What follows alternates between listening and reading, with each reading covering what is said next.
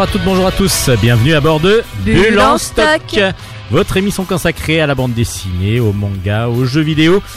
Nous sommes ensemble pour euh, plus d'une heure. Oui, là, il y aura beaucoup plus d'une heure, je pense, afin de vous présenter des univers graphiques que nous aimons découvrir et surtout partager avec vous.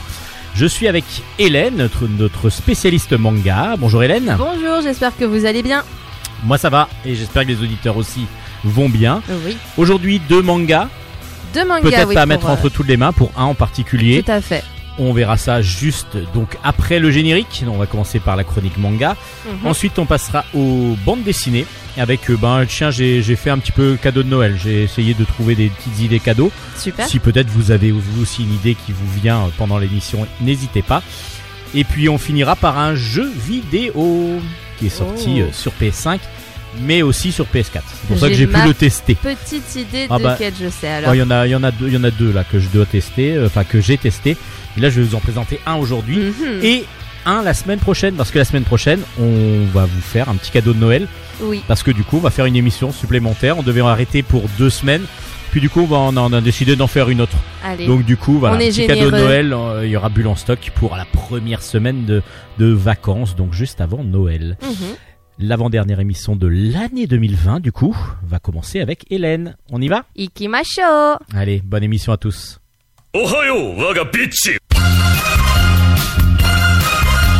Chronique manga. Attention pour public averti. Pour Attention pour public averti. Attention pour, public, averti. Attention pour public averti. Non, c'est un manga, oui, qui est un petit peu... Euh, un peu difficile apparemment, mais euh, vous allez nous expliquer Tout à fait. tout ça. C'est vrai que du coup, niveau timing, moi aussi j'aurais voulu faire une chronique un peu plus Noël, mais j'avoue que euh, du coup, au, vu de ce que j'ai reçu euh, pour euh, euh, de manga, pardon, oh, au vu de ce que j'ai reçu comme manga à chroniquer, bah ça va être des cadeaux de Noël pour un public plutôt adulte, en tout cas pour le premier manga. Mais comme euh, vous l'avez très bien dit, Steven, on revient la semaine prochaine et là j'aurai peut-être plus de, euh, même si ça sera la veille de Noël, du ce coup sera, ce pour sera la pour les étrennes. Ce sera Voilà, pour les là, étrennes. ça sera Bon pour les après, de étrennes. toute façon, vous pouvez toujours écouter les anciennes émissions. Oui. Vous avez des conseils, des, des, des, des coups de cœur, Toute bulles en stock toute sûr. l'année. Et du coup, vous pouvez faire votre choix dedans. Je peux Et vous pouvez aussi aller sur votre pa- la page Facebook Sur la page Facebook, où on met oui. toutes les semaines tous les visuels en plus des, des, des mangas, Mhm. des bandes dessinées chroniquées, même du jeu vidéo, ce qui vous permet en plus visuellement de voir un petit peu si ça peut vous intéresser ou pas. Si je peux citer juste un manga coup de cœur qui avait eu cette année ou deux, si vous avez des idées, si vous avez quelqu'un qui est fan de fantasy, je vous dis, je vous, le- je vous dis vraiment de lui offrir Jeune Dragon Recherche Appartement ou Donjon, c'est un, euh, c'est un chef-d'œuvre du, enfin, du manga fantasy, je trouve, et pour un truc un peu plus euh, peut-être euh, réaliste. Et pour un plus ado, Golden Ship est génial. Voilà, si vous voulez revoir nos. Euh, Des, des, anciennes, Des des anciennes, anciennes euh, bonnes, euh, bonnes, bonnes découvertes. Mais du coup, là, je Et là, du pars coup, une sur bonne découverte aussi, Une bonne découverte euh, qui n'a rien à voir. Là, on est dans une euh, collection que je n'avais jamais lue qui s'appelle euh, Meian Daitan. Alors, c'est une édition même, une maison voilà, d'édition qui s'appelle d'édition Meian. Meian. Et dans il y a plusieurs collections, je crois, dans, chez Meian. Voilà. Donc là, on est dans une collection vraisemblablement justement tournée vers euh, l'adulte pour le moment de C'est ce que j'ai lu ça, chez ouais. eux.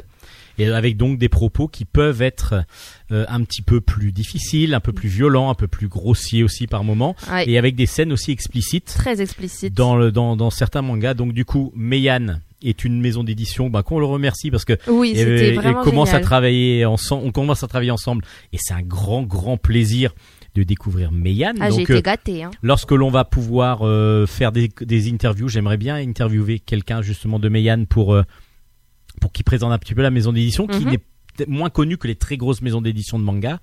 Et là, du coup, ça peut être très intéressant. Et ils ont donc une collection dans Meian, Qui s'appelle Daitan. Daitan, qui est donc une vraiment tournée plus adulte avec Plus des propos plus adultes. Et là, Tout vous fait. nous présentez Brisé, Par ton amour. brisé écrit avec un E. Donc c'est une fille. Oui, c'est une fille, tout à fait. C'est écrit par Shiluka Bakaudon.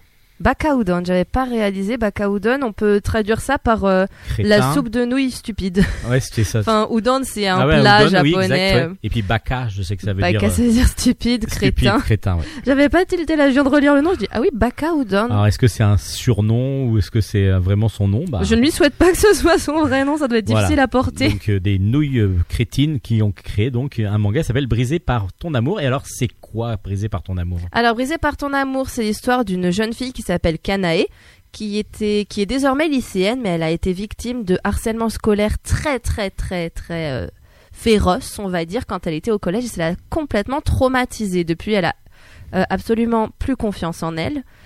C'est une jeune fille qui, euh, qui est perdue, qui a, qui a peur tout le temps du regard des autres, qui a peur de ce qu'on peut penser d'elle, qui a peur absolument de tout ce qui l'entoure.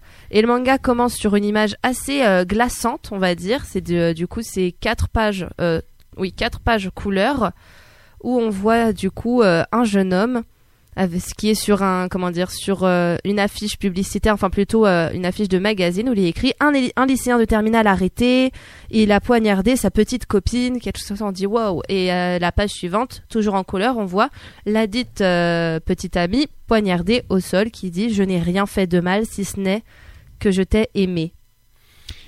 Ça commence très bien. Ça commence très bien et on devine du coup que cette jeune fille au sol, c'est l'héroïne Kanae et que le, jeune homme est un personnage aussi qu'on rencontre relativement vite dans l'histoire et on se dit mais comment ils en sont arrivés là? Donc, euh, comme je vous disais, Kanae est désormais au lycée. Elle euh, est hantée par euh, toutes les atrocités qu'on lui a fait subir pendant ses années collège, et du coup, elle a très peur de que ses amis actuels, qui en soi ne sont pas vraiment des amis, c'est plutôt un groupe de nanas euh, populaires euh, qu'elle a essayé d'intégrer pour euh, un peu oublier ce qui lui était arrivé auparavant. Sauf qu'on se rend compte assez rapidement que c'est pas forcément des gens bien.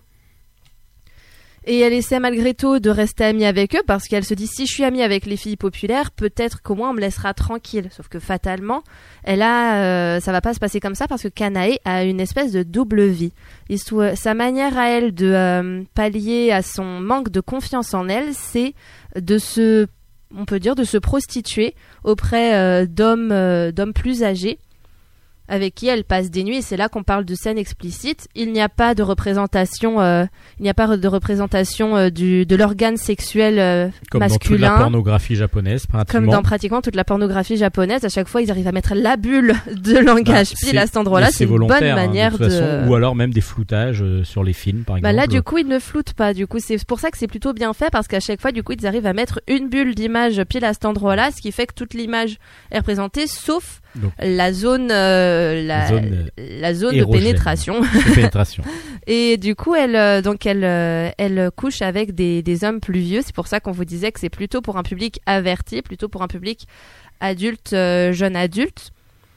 Après, c'est après, ce n'est pas, euh, ce n'est pas dans la vulgarité, au contraire, parce que c'est vraiment une jeune fille qui est en souffrance et qui fait ça parce que c'est le seul moyen pour elle de se sentir un peu euh, vivante, de se sentir appréciée. Euh, non pas pour euh, pour un personnage qu'elle se donne, mais juste elle est naturelle avec ces hommes parce qu'elle ne les connaît pas, elle ne se pose pas de questions. Elle passe une nuit relativement agréable avec eux, puis après elle ne les revoit plus et ça la soulage et en plus elle gagne de l'argent. En même temps, c'est quand même euh, un- une idée euh, qui est assez difficile à, à intégrer pour les plus jeunes, ça c'est sûr. Ça c'est Pour certain. les collégiens, euh, ça peut être très difficile à intégrer. Ah oui, c'est pour ça qu'il vaut mieux, euh, je dis vraiment jeune adulte. Pour quelqu'un de trop jeune, il peut se dire mais je comprends pas pourquoi elle est allée jusque là à cause de cette souffrance. Comment on peut se mettre à se dire ok, je vais euh, je vais me prostituer parce que c'est le seul moyen pour moi de me sentir vivante. C'est quand même quelque chose d'assez compliqué, même pour un pas adulte, du ça comprend. naturel. C'est donc, pas du coup, naturel. euh, Mais C'est des- vraiment une en tout cas une preuve que cette jeune fille est littéralement traumatisée. C'est vraiment la définition même du traumatisme. C'est cette jeune fille, c'est Kanae. Et du coup, un jeune homme va un jour la surprendre avec l'un de ses clients entre guillemets et va essayer de comment dire de rentrer un peu dans sa vie, de comprendre lui pourquoi il est pas dégoûté. Elle, elle croit que si elle en elle en vomit, elle est euh, écœurée par elle-même. Elle me dit ça y est, je suis foutue. Euh, toute ma vie est détruite parce que il m'a vu. Mais en fait, lui, il a, au contraire, il n'a pas l'intention de, le répéter à tout le monde. Il n'a pas l'intention de, euh, de lui faire du mal. Au contraire, il veut comprendre pourquoi elle en est arrivée là et il veut l'aider. Et fatalement, ça ne va pas, enfin, il va y avoir des rebondissements. Ça va pas se passer comme euh, prévu. Il va vrai, c'est dur. C'est vraiment une lecture euh, difficile avec beaucoup de choses très psychologiques qui font mal au cœur pour chacun des personnages. Malgré tout, à la fin de chaque page, à la fin de chaque chapitre, on se dit mais jusqu'où ils vont aller? Comment ça va continuer? Ils sont à un, à un stade. Je n'arrive pas à deviner comment ça va évoluer parce que vraiment ça part quand même dans des extrêmes parfois assez incroyables. Peut-être que euh, le harcèlement scolaire au Japon peut ressembler à ça. Je j'en remets des cafards dans le bento de son camarade de classe. Je ne sais pas, mais euh, c'est ça, c'est vraiment quelque chose de dur, de violent, de cruel même. Donc il faut avoir, euh, il faut En avoir à France, ça se passe aussi comme ça. hein. Oui, Moi, voilà. Je l'ai pas subi, mais j'ai vu subir. Vous avez vu subir, ah, c'est terrible. Voilà. Je comprends vraiment je pas ça. pas me- le dire ça là me à la dégoûte. radio, mais j'ai vu des choses horribles. Ça, bah voilà, donc euh, du coup, ça, ce que vous êtes, là, enfin, vous nous dites, vous nous prouvez que c'est quelque chose de réaliste. Cette cruauté existe vraiment chez les Peut jeunes, exister, chez les moins jeunes, Mm.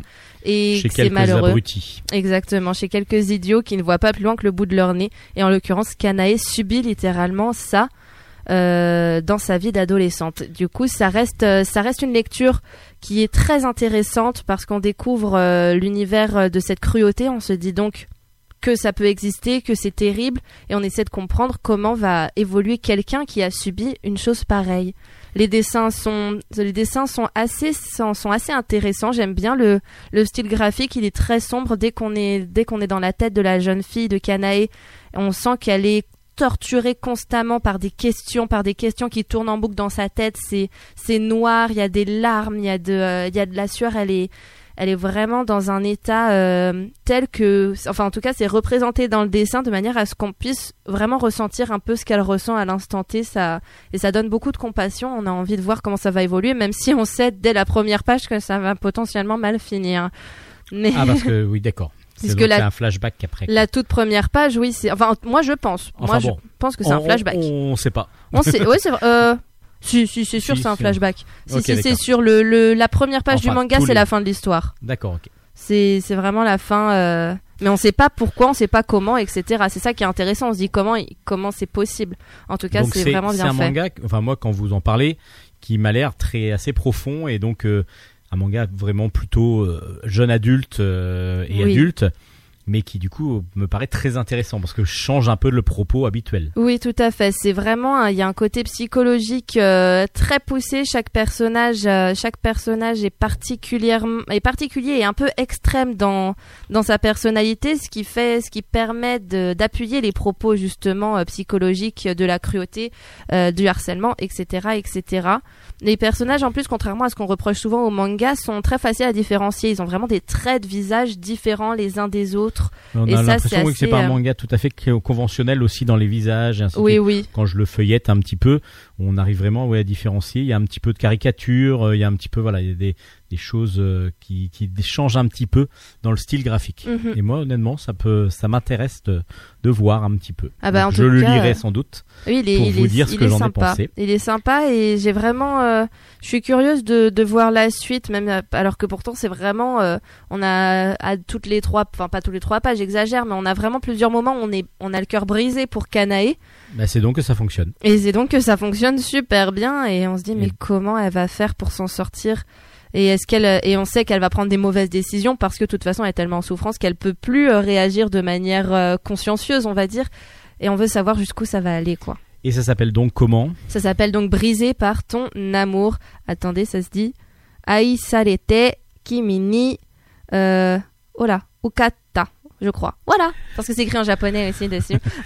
Et donc une Brisé recommandation par ton stock. amour, une recommandation bulle en stock pour encore une fois un public averti, pour public averti, pour public averti et, Et pour euh, public. averti. averti.「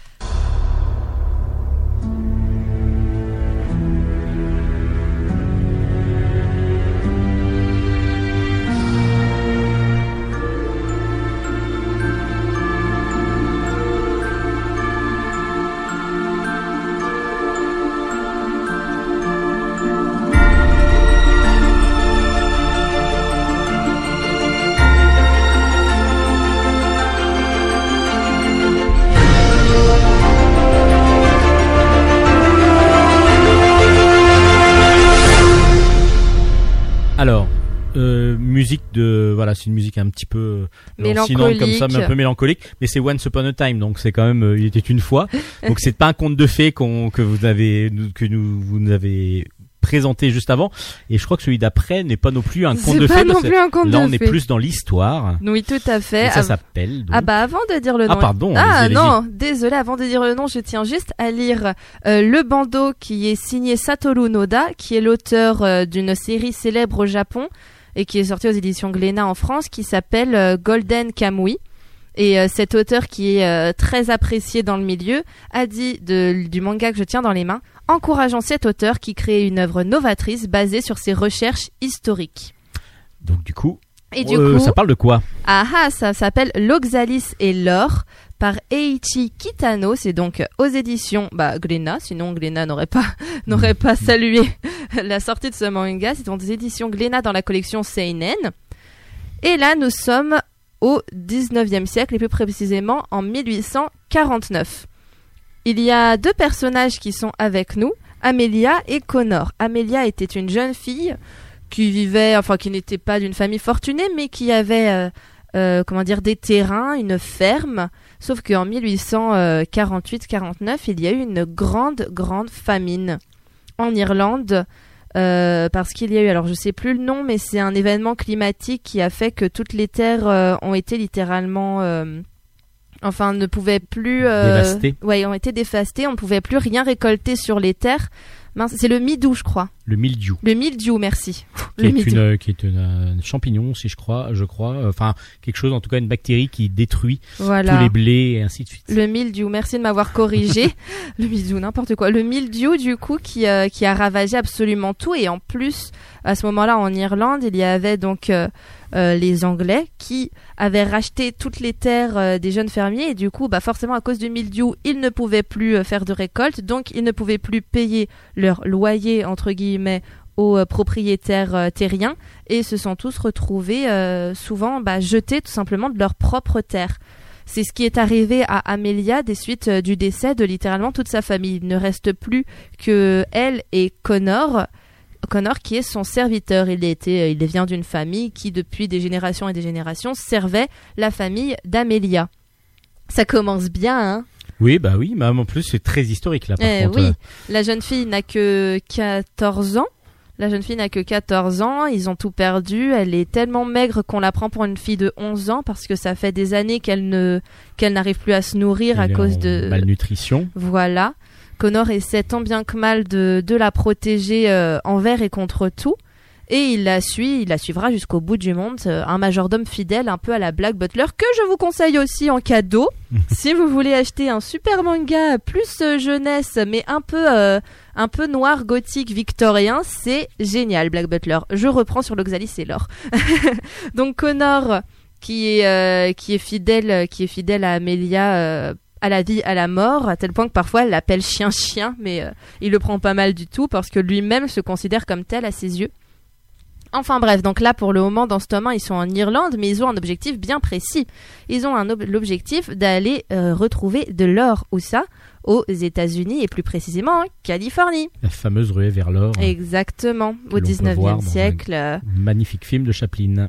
Voilà, c'est ça. Bah là, c'est un peu cette, c'est, euh, un peu cette histoire-là, mais vraiment du coup avec euh, toute la phase de de migration des Irlandais qui sont allés sur le sol américain pour essayer de se refaire, parce que bah forcément les Américains ils étaient pas trop d'accord pour que des personnes euh, affamées, sales, puantes et malades arrivent dans de grandes villes telles que New York, alors que eux justement c'était plutôt des c'était plutôt des, des familles aisées qui y vivaient et même ceux qui étaient moins aisés qui vivaient dans la rue étaient quand même dans un meilleur état que les pauvres Irlandais qui avaient, euh, qui avaient tant bien que mal essayé de survivre sur les bateaux qui ont fait la traversée du coup de l'Europe vers les États-Unis. Donc elle, euh, donc là dans ce tome 1 justement, c'est à peu près, euh, on, on, suit avec Amelia et Connor ce, ce qui leur arrive entre l'Irlande et leur arrivée justement à New York. Très bien. Et alors comment c'est?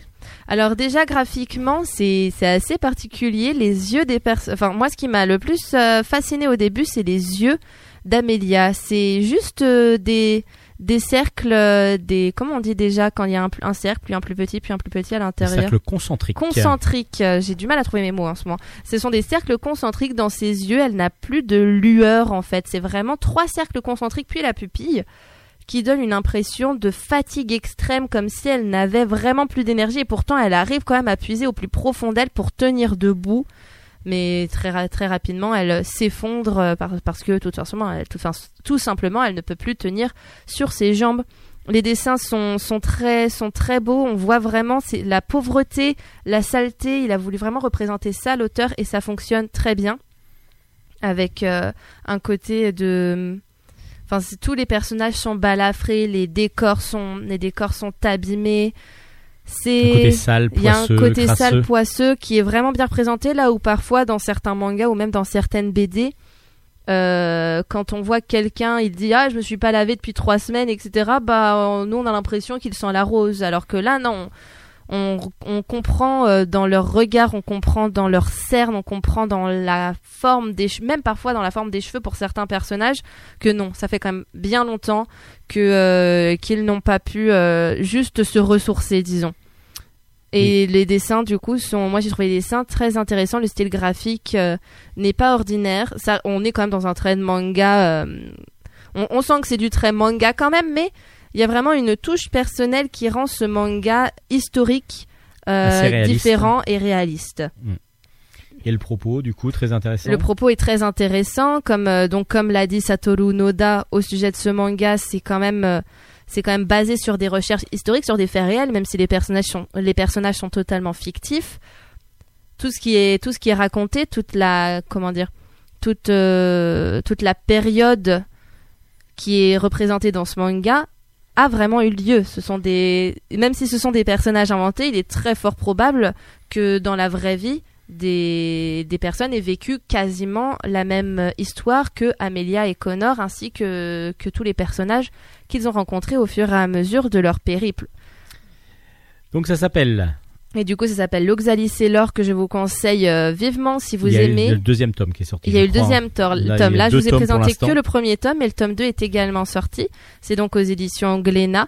Et si vous euh, connaissez quelqu'un qui s'intéresse aux romans, enfin aux romans ou aux, man- ou aux BD ou aux mangas d'aventure euh, qui ont une approche historique tout en étant fictive, c'est un très bon choix de cadeau. Merci Hélène. Mais c'est toujours un plaisir. La semaine prochaine pour des nouvelles chroniques euh, manga. Oui. Euh, D'ici là, bah, on va continuer notre jeu. Alors là, celui-là, il est coton, très difficile à trouver. Je n'ai aucun indice. Donc euh, c'est donc une musique de film, hein, une chanson qui est dans une musique dans un film. À vous de retrouver le film. Force et courage à nous.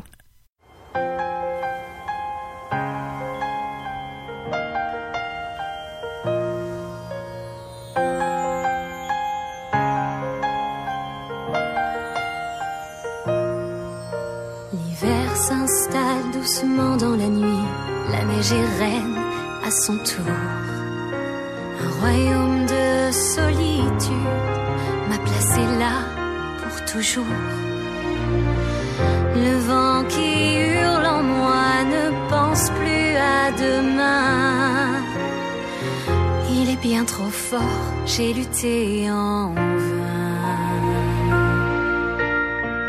Cache tes n'en parle pas. Fais attention, le secret survivra. Pas d'état d'âme, pas de tourment.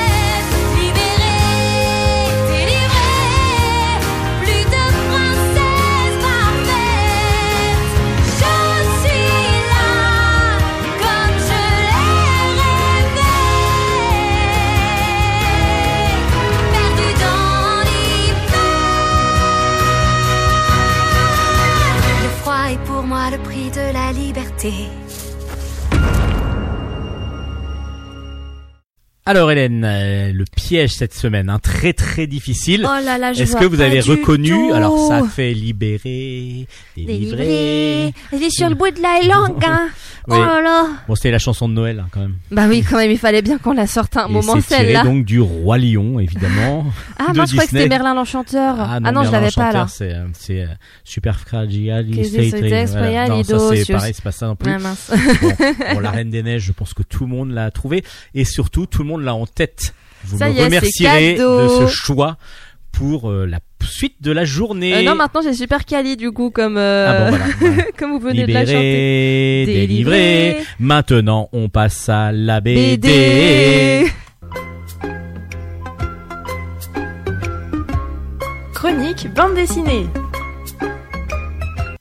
Et on enchaîne donc avec les chroniques BD. On commence bah, par l'actualité avant de passer un petit peu tout ce qui va être festif, Noël et ainsi de suite. On va quand même rester au cœur de la vague. C'est un reportage dessiné, donc qui s'appelle Au cœur de la vague. C'est de Chapat, le dessinateur de presse euh, suisse. Et c'est aux éditions Les Arènes BD avec euh, le Courrier International et Le Temps en partenariat. Donc Chapat, bah oui, c'est un dessinateur euh, de, de presse très connu, euh, que ce soit euh, en France comme en Suisse ou à l'international. Euh, tous ces dessins, bon, bah, on justement on les retrouve dans beaucoup beaucoup de journaux internationaux.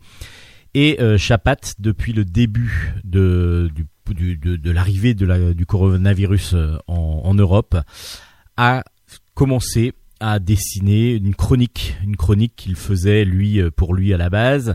Et puis il y a aussi tous, les, dessins de presse qu'il a pu faire euh, dans, cette période-là, de jusqu'à maintenant en fin de compte.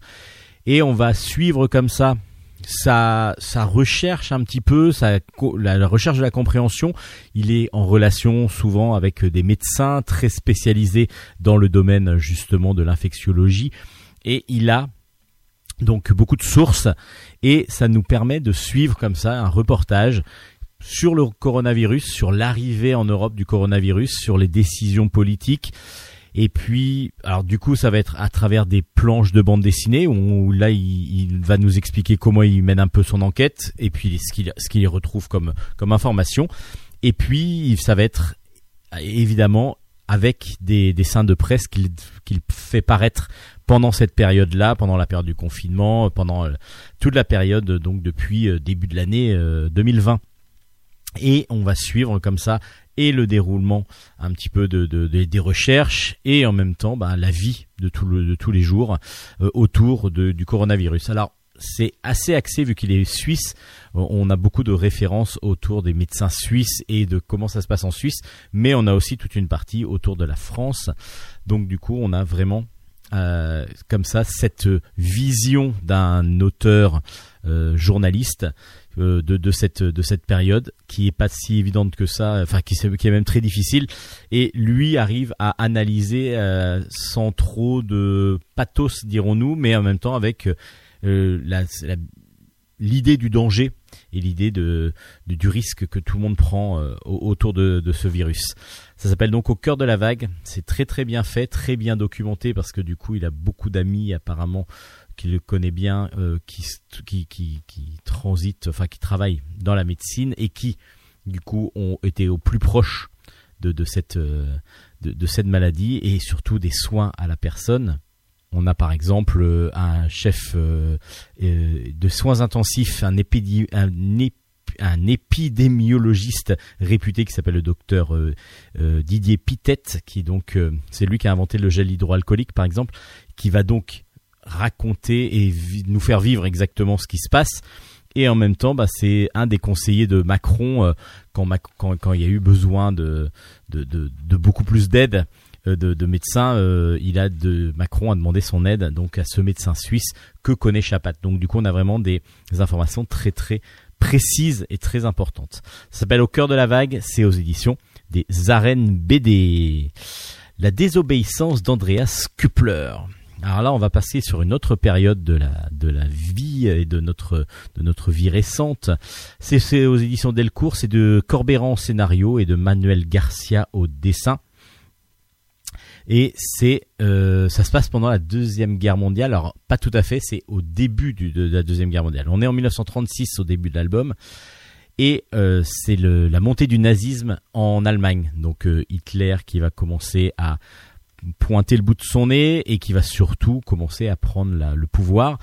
On y a les Jeux Olympiques en 1936 au, en- au- à Garmisch-Partenkirchen, qui est donc les Jeux Olympiques d'hiver. Et on va suivre donc Andreas Küppler. Andreas Küppler, lui, est journaliste justement euh, sportif en Allemagne. Apparemment, lui euh, n'a aucun problème de base, à part que il est en proie au doute, au doute de la montée justement du nazisme. Euh, lui n'a pas vraiment envie de voir euh, voilà les gens opprimés. Euh, il, a vraiment beaucoup de choses à reprocher à ce au gouvernement qui arrive, et en même temps, il se laisse porter. Il n'a pas envie de prendre position. Il, lui, il, y a voilà, il y a le sport qui passe d'abord, et puis sa vie de famille qui part un petit peu en, en vrille parce que sa femme Magdalena euh, est à moitié dépressive parce qu'ils n'arrivent pas à avoir d'enfants. Et puis tout ça, bah, on va suivre la, vie d'Andreas euh, qui va nous la raconter par retour en arrière, par euh, bribes, par moment. Et puis, à, justement, euh, aux Jeux Olympiques d'hiver, à Garmisch-Partenkirchen, il va rencontrer une jeune demoiselle, une journaliste américaine, si je me rappelle bien, qui s'appelle Rosenberg, mademoiselle Rosenberg. Et là, il va euh, tomber amoureux d'elle, euh, donc il y a vraiment des sentiments qui, naissent. Et il est pris en photo en train de danser avec elle, à part qu'évidemment, un Allemand, lors de la montée du nazisme en, Allemagne, euh, journaliste en- qui plus est, dansant avec une journaliste américaine juive qui en plus est vraiment anti-nazi, elle, euh, bah ça fait pas bon ménage. Donc il va être soupçonné de, de, tra- de traficoter avec l'ennemi, de évidemment d'avoir couché avec cette femme. Apparemment, il ne l'a pas fait, et il va monter comme ça une suspicion autour de lui, euh, la Gestapo et ainsi de suite. Donc c'est très très prenant parce que du coup lui-même se demande mais qu'est-ce que je fais là pratiquement? Et en même temps petit à petit bah, ce sont les idées qui vont lui arriver c'est super bien fait. On est vraiment pris dedans. Alors on a quasiment que la pensée de de de- de- d'Andreas Kepler. On n'a pas obligatoirement beaucoup de dialogue il y en a mais il y en a peu. Et ça va être plutôt les ressentis de, de cet homme, de comment il va arriver à faire ce qu'il va faire. Enfin bon, je vous raconte pas évidemment. Euh, Qu'est-ce qu'il va prendre comme décision? Comment il en est arrivé là avec euh, tout sa femme, sa belle famille, qui sont très oppressants.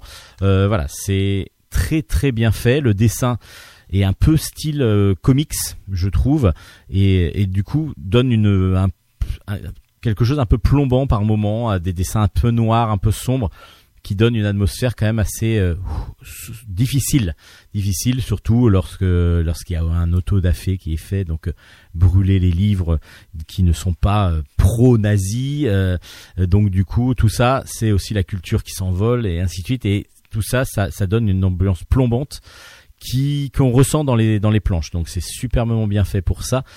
Et j'ai été pas surpris d'avoir apprécié, mais au contraire, j'ai vraiment été pris dedans très vite. Au début, c'est un petit peu bizarre, les trois, quatre premières pages, qu'on se dit mais et en fin de compte, on va comprendre ben, que le rythme du récit, c'est pas justement une personne qu'on va suivre et qui va discuter. On est plutôt dans les pensées de cette personne-là, on est plutôt dans le ressenti et dans ce qu'il a vécu aussi, parce qu'il va y avoir des retours en arrière. C'est très très bien fait, ça s'appelle La désobéissance d'Andreas Kepler aux éditions Delcourt. Donc euh, vraiment une bonne recommandation, une grande recommandation de Bulle en stock. Yeah.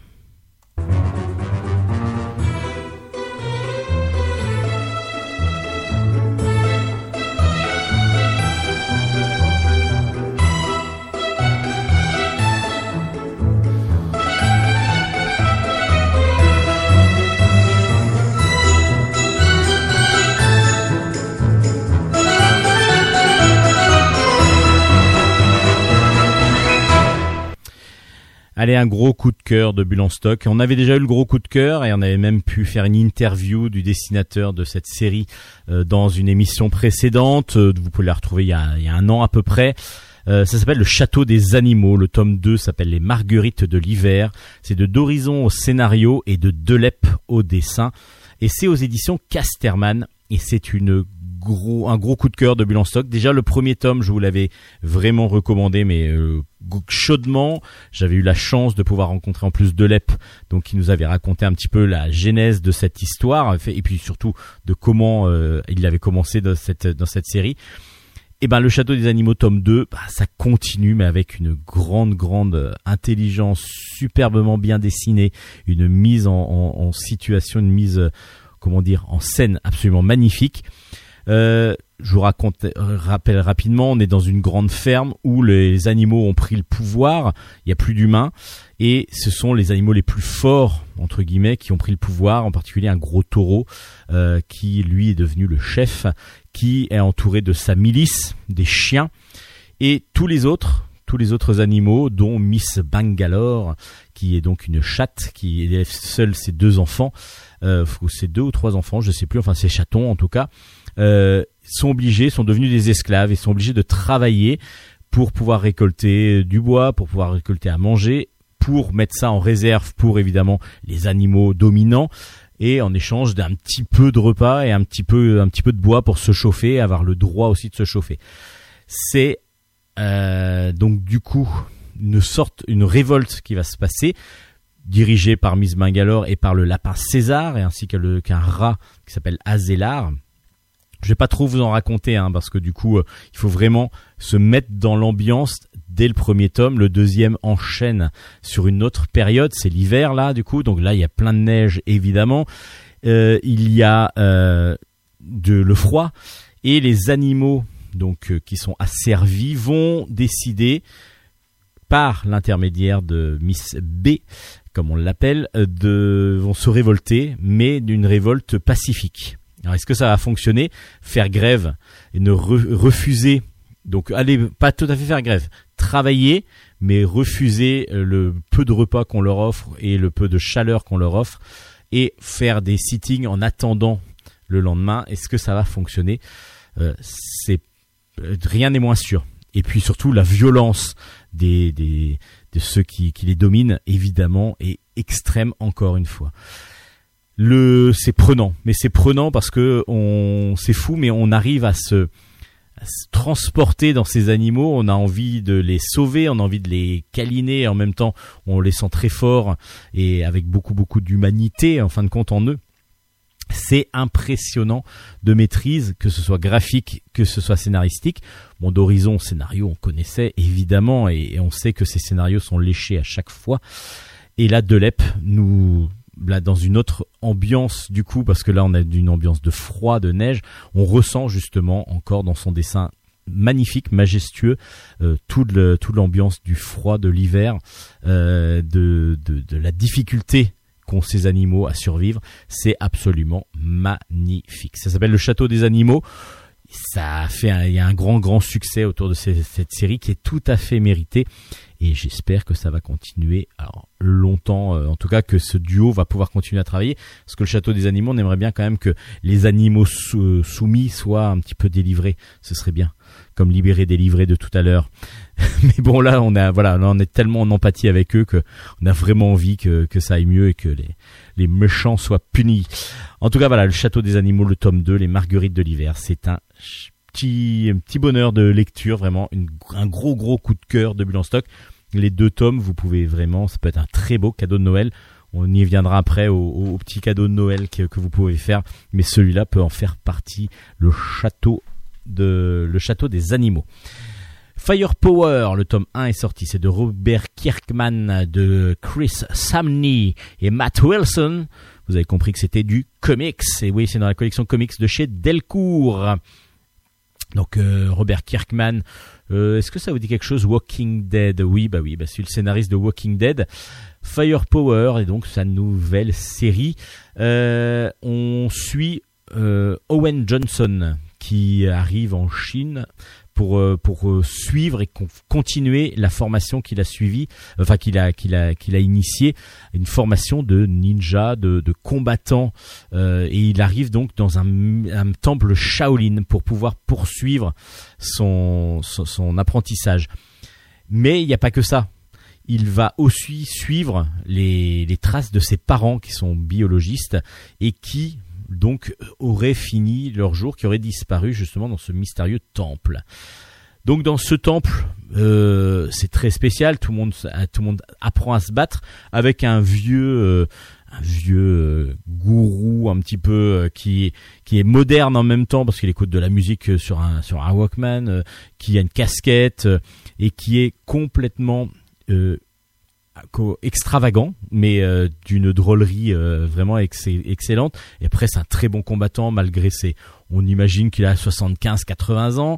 Euh, et il y a des mystères aussi dans ce château. Dans ce château, oui, dans ce temple Shaolin. Je suis en train- encore dans le château des animaux, mais là, c'est une sorte de château, c'est une sorte de temple plutôt. Et donc, il y a quelque chose d'assez mystérieux dans, ce temple, parce qu'il y a une toujours un, espace qui est gardé, donc une salle qui est gardée par deux gardiens, euh, très bons combattants évidemment, qui révèle apparemment il y a un dragon à l'intérieur. Alors est-ce que c'est un vrai dragon? Est-ce que c'est quelque chose qu'on imagine comme un dragon, quelque chose d'important? En tout cas, on va comprendre assez vite que ce temple Shaolin peut a, des ennemis jurés en fin de compte. Ces ennemis, c'est un autre groupe de, de combattants euh, qui, eux, s'ils arrivent à libérer le dragon, arriveront à avoir une force énorme et donc de voir, ils vont pouvoir euh, du coup prendre, dominer les autres. Donc évidemment, il y a une sorte de on garde le trésor pour, euh, pour, euh, pour empêcher les autres de, la, de, la, de l'accepter. Donc c'est tout ce qu'on va découvrir grâce à Owen Johnson qui lui-même va le découvrir en même temps que nous. Donc c'est une bonne mise en bouche. Alors au départ, j'ai trouvé que la première partie de l'album était un peu redondante par moment parce que ça avançait pas très vite et sur la fin évidemment avec quand il y a une grosse scène de combat, ça commence vraiment à prendre du rythme. Mais voilà, la découverte est intéressante. Après, il y a une petite partie un petit peu molle, je trouve, au, au milieu, mais la fin étant vraiment dynamique et surtout nous laisse sur un suspense assez grand, bah, on attend bientôt bah, la suite, j'espère. Et puis surtout, il y a des pouvoirs, évidemment, ils ont aussi des pouvoirs. Il y a la maîtrise du feu et du point de feu, en fin de compte, où on va pouvoir lancer des boules de feu. Enfin voilà, il y a plein de choses qui vont arriver à Owen Johnson. Je vous raconte pas trop non plus. C'est bien. Après, ça me laissait un petit peu, pas sur ma fin, mais je vous dis, il y a une petite partie euh, sur les 160 pages, euh, il y a 30 pages au milieu qui me paraissent un petit peu redondantes. Mais voilà, on est vraiment dans, un, dans une, un bon comics de combat, de ninja et ainsi de suite. Et donc, du coup, c'est vraiment euh, plutôt pas mal. Vraiment plutôt pas mal.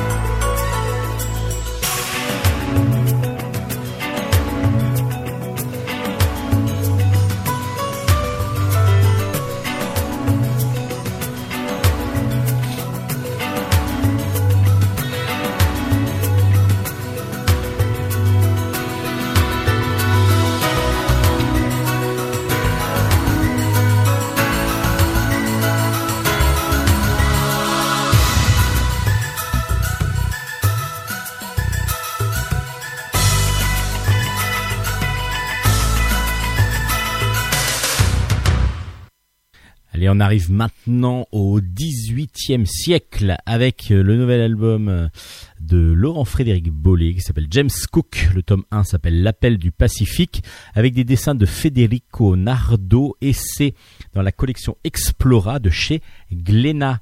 Euh, oui, on est en 1779 euh, exactement. James Cook arrive aux îles Sandwich où il est accueilli avec son équipage comme un dieu vivant. Mais sans le savoir, il est arrivé au moment où justement ils sont en train de, chérir une divinité qui s'appelle Lono. Et donc il est acclamé euh, comme, comme si c'était l'arrivée euh, divine un petit peu. Et puis, ben, on va découvrir comme ça James Cook lors de ce voyage de 1779. Et ensuite, On va revenir en, 19, en 1745 où on va revenir sur la jeunesse de James Cook. On va découvrir comment il est devenu petit à petit un grand grand marin, un, des grands, un grand explorateur et surtout un grand cartographe parce que il a évidemment émaillé euh, le, donc le XVIIIe siècle de ses découvertes et il a fait beaucoup de choses comme par exemple découvrir euh, les îles Sandwich, donc euh, Hawaï par exemple, l'île de Pâques. Il a cartographié plusieurs côtes comme celle du Canada, de la Nouvelle-Zélande, et de la Nouvelle-Hollande qui qui deviendra la Terra Australis, donc l'Australie. Euh, donc il a fait trois grands voyages durant sa durant sa vie. Euh, et là, c'est sur le premier album, donc on arrive et sur sa jeunesse, et puis sur ce fameux voyage aux îles Sandwich en, en 1779. C'est donc un dessin réaliste évidemment parce qu'on est parti sur quelque chose de très réaliste et de très documenté. Et en même temps il y a un côté vraiment aventure parce qu'évidemment c'était des explorateurs ces, ces, ces hommes-là euh, de génie parce que lui en plus il a tout ce côté cartographie, cartographie qui est qui, vraiment lui est très très important. Donc euh, il est vraiment là pour ça. Il n'est pas là pour euh, pour prendre le pouvoir à tel ou tel endroit. Il est vraiment là pour découvrir, pour explorer et pour pouvoir tracer les cartes les plus précises, ainsi que découvrir de la faune, de la flore. Et justement, il va accueillir dans son bateau euh, d'autres plutôt des, biologistes, mais qui eux vont être un petit peu beaucoup plus difficile à gérer que que même les, découvertes ou même le bateau pendant les tempêtes. Je vous laisse découvrir ça dans l'album. C'est vraiment très agréable à lire.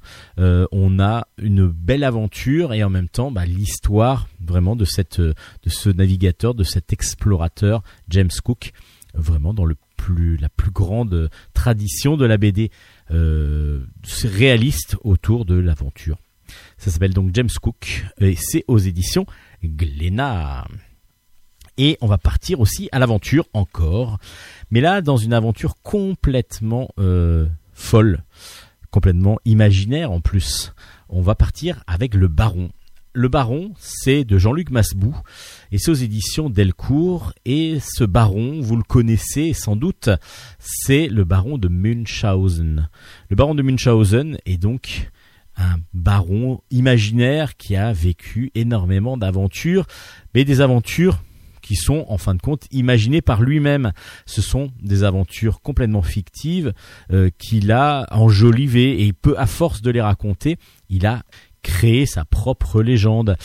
Et là, on va plutôt que de retracer donc euh, les vraies aventures, enfin les aventures du baron de Munchausen comme à partir de du livre, car il y a eu un livre qui raconte ses exploits. Alors, le baron de Munchausen, il a vraiment existé. C'était donc Karl Friedrich Hieronymus baron de Munchausen, qui était officier euh, à la solde de l'armée russe les, au XVIIIe siècle, et qui euh, a combattu et ainsi de suite. Et son récit a été complètement enjolivé les récits de ses exploits et sont devenus donc une sorte de légende. C'est parce que lui-même donc écrivait comme ça sa légende en, étant en ayant une faconde assez importante. C'est ce que raconte Jean-Luc Masbou dans cette dans cette dans cet ouvrage. Ce ne c'est pas que les exploits du baron de Munchausen, comme l'a par exemple fait Terry Gilliam dans son film, qui est vraiment très bon, avant que j'ai beaucoup apprécié en tout cas. Euh, et Jean-Luc Masbou, donc le créateur, le dessinateur de de, de Cap et de Croc euh, avec euh, Erol, euh, nous offre un baron de Munchausen, alors complètement poétique comme d'habitude, complètement farfelu comme d'habitude, à part que là on est donc euh, dans son pays natal où le baron ne, ne habite maintenant à, à fin de sa vie. Un marchand ambulant arrive dans le village et apporte le livre du baron de Munchausen. En fin de compte, les aventures romancées du, baron. Mais les personnages, enfin les gens du village disent mais on, le connaît ce baron, euh, il habite juste à côté. Et ils vont essayer de demander au baron de raconter une dernière fois, euh, de venir donc au, à la taverne comme il le faisait avant, et où il racontait ses aventures, où il racontait toutes ses aventures loufoques, comme par exemple lorsqu'il était dans, ses sables, dans les sables mouvants euh, avec son cheval, et où il s'est tiré les cheveux, et comme ça il a pu se sortir de, du, des sables mouvants, comment il a chevauché un boulet de canon par-dessus une bataille pour pouvoir échapper à la bataille. Enfin, il y a plein de choses comme ça complètement folles, complètement imaginaires, on imagine bien, et que lui raconte de façon magistrale et que tout le monde est accroché à, à ses lèvres lorsqu'il a ses mots, lorsqu'il lorsqu'il les raconte. Mais il a décidé de ne plus raconter. C'est sa femme euh, qui ne veut plus qu'il raconte toutes ses aventures. Et donc du coup, ben il refuse. Alors chacun du village va venir en demandant mais euh, s'il te plaît baron est-ce que tu peux revenir une soirée pour raconter ça à tout le monde et en particulier à ce vendeur euh, qui va partir et qui voudrait entendre de vive voix ce qu'il a lu dans le livre. Et donc on a comme ça un récit entremêlé entre les personnages qui vont essayer de convaincre le baron, le baron qui va quand même ne pas résister et raconter à chacun des personnages ben, une ou deux anecdotes qui lui sont arrivées. Donc là, on a un dessin qui change un petit peu parce que du coup, il est plutôt plus noir et rouge. Enfin, il y a des couleurs un petit peu plus vives, mais c'est pas du noir et blanc. Mais du coup, on est sur quelque chose un peu gravure. C'est assez, assez très original. Et puis, on retrouve le dessin de, de Masbou, évidemment, tout en couleur, euh, avec euh, vraiment des personnages caricaturaux à souhait, mais absolument magnifiques. Évidemment, graphiquement, c'est superbe, c'est sublime. Et le côté gravure un petit peu qui fait ressortir bah, les récits imaginaires. Et on va comme ça avoir un mélange des deux. Et bah c'est c'est savoureux parce que connaissant les histoires du baron de Munchausen, je me voilà, on aurait pu dire c'est une adaptation pure et dure du, du, du livre. Et non, vu qu'il y a la truculence des personnages qu'on voit autour, de la truculence du baron évidemment, mais le vrai baron, en fin de compte, non pas celui imaginaire. Et on a comme ça une succession de scènes entre le vrai, le réel et puis l'imaginaire et c'est savoureux. C'est savoureux et puis c'est c'est poétique, c'est euh, imagé, imagina et voilà, c'est on rentre dans un imaginaire totalement fou et je trouve que ce qu'en a fait Jean-Luc Masbou, c'est intelligent parce que ce n'est pas juste une adaptation fidèle du bouquin.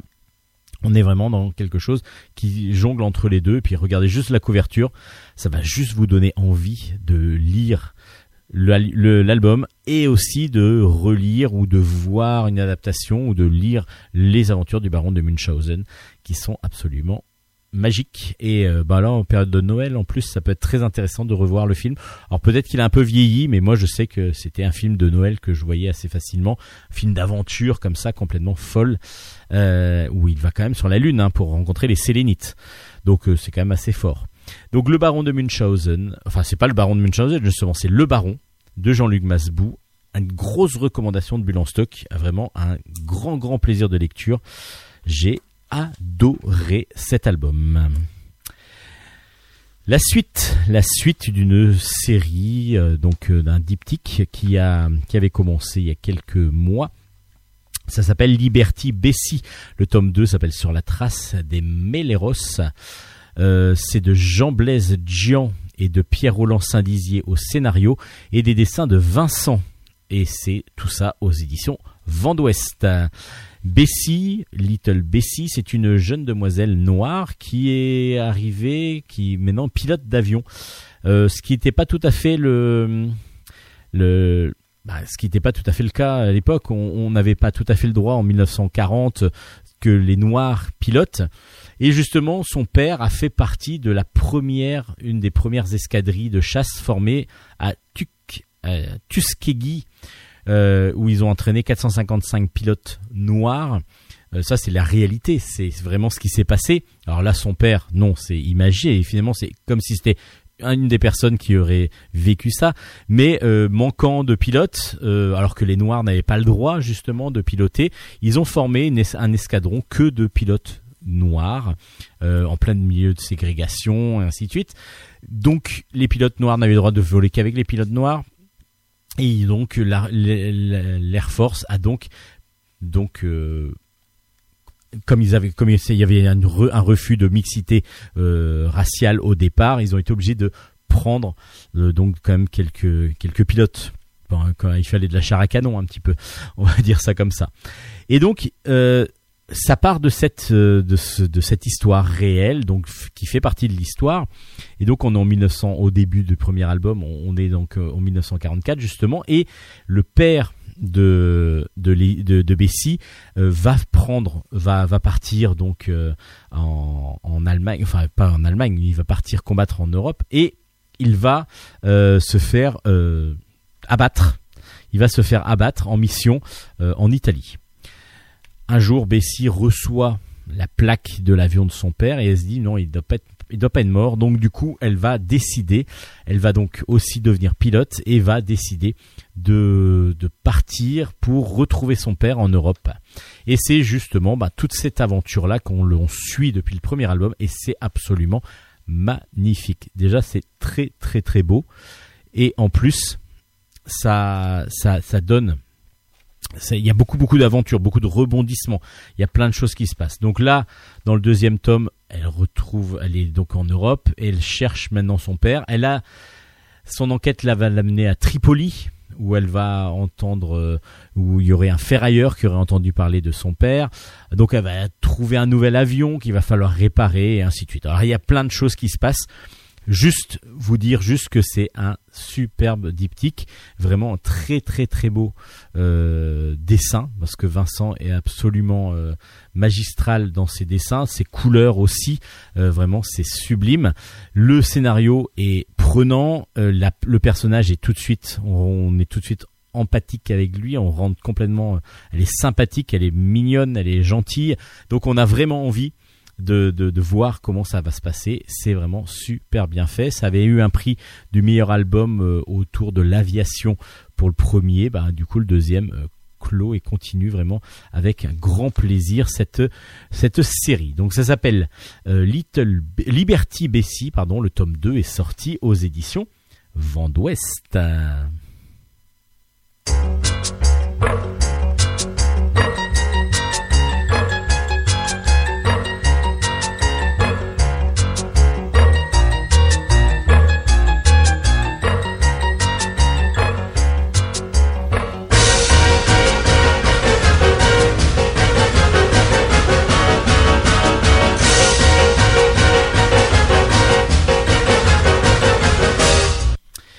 Allez, on continue avec euh, ben tiens Lord Jeffrey, le tome 2 est sorti, ça s'appelle La nuit du cerf.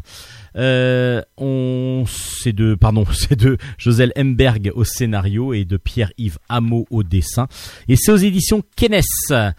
On suit Jeffrey Archer depuis le premier tome. Alors le premier tome, bon, de toute façon, si je vous je vais pas trop vous raconter parce que du coup, j'ai peur de trop spoiler. Euh, on est donc d'abord en Angleterre euh, et on suit Jeffrey qui est en train de rechercher son père. Et, euh, son père a disparu. Son père a disparu, on est dans les années 50, et son père a disparu. Il est parti normalement à Londres pour son travail, et il doit rentrer normalement tous les vendredis soirs. Là, il ne rentre pas. Et euh, on ne comprend pas vraiment pourquoi. Jeffrey ne comprend pas pourquoi. Et pour lui, il a été enlevé. Pourquoi il lui dit ça? Parce qu'il a, il a reçu un message de son père, il a reçu un coup de téléphone de son père disant qu'il était à la gare, qu'il fallait que sa mère aille le chercher rapidement à la gare. À part que quand lui arrive à la gare parce qu'il ne peut pas prévenir sa mère, euh, mais enfin son père a quand même disparu pendant trois ans. hein. Et donc euh, ou plusieurs mois en tout cas. Je, non, je crois que c'est plusieurs années. Et donc du coup, il va, euh, il va aller à la gare, il va, va comprendre que son père était bien là, mais que apparemment il n'est plus là. Il va mener une enquête et cette enquête, bah, il va se faire lui-même enlever. Il va se faire enlever et il va se retrouver dans une sorte de grand pensionnat, une sorte sur une île, une sorte de château sur une île où il va se retrouver dans une dans une sorte de collège qui va être destiné à former. Alors là, je vous spoil un petit peu le premier tome, c'est pour ça que je veux pas trop en dire. Former les futurs espions de Sa Majesté la Reine. Et donc Jeffrey Archer, lui a été un, on l'a imposé évidemment, il est arrivé là, donc on va découvrir avec lui ce pensionnat, ce, collège où son père serait venu aussi. En tout cas, il y a beaucoup beaucoup de mystères. Il va, on va découvrir petit à petit comment ça se passe. Je vous en dis pas trop Je vous en dis pas trop parce que évidemment, euh, si je vous en dis trop, tout ce qui est un petit peu comme ça mystère, tout ce qui est un petit peu enquête euh, policière, bah, évidemment, ça va vous donner beaucoup beaucoup trop d'informations. Donc dites-vous bien que le dessin il est vraiment sublime. Un dessin ligne claire un petit peu qui est vraiment hum, super beau, très assez rond et en même temps bah, très efficace pour un récit d'aventure comme ça, plutôt orienté ado, jeunesse ado, mais que les adultes vont apprécier grandement. Euh, si vous voyez un peu, on un petit peu aux, enfants de la résistance dans le style graphique.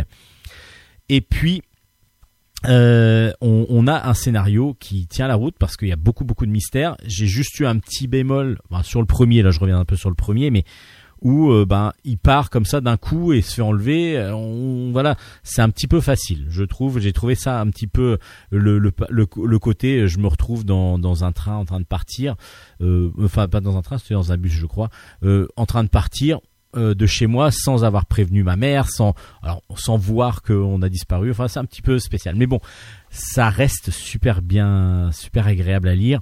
Et puis vraiment, l'aventure est prenante. Donc du coup, évidemment, ça nous entraîne dans plein plein de suspense. Ça s'appelle donc Lord Jeffrey. Le tome 2 est sorti chez Kenes. Une grosse recommandation de Bulle en stock pour le début et de cette série euh, qui avait déjà qui avait déjà super bien commencé. Voilà, je suis en train de retrouver mes mots. Et puis, bah, qui du coup nous entraîne encore dans pas mal d'aventures. Et puis, ben Dad, tiens, Dad, le sixième tome, le septième tome, pardon, La Force Tranquille est sorti aux éditions Dupuis. C'est toujours de Nob. Nob, vous si vous, je l'avais interviewé, vous pouvez retrouver une interview pour le tome 6 qui était sorti il y a un an.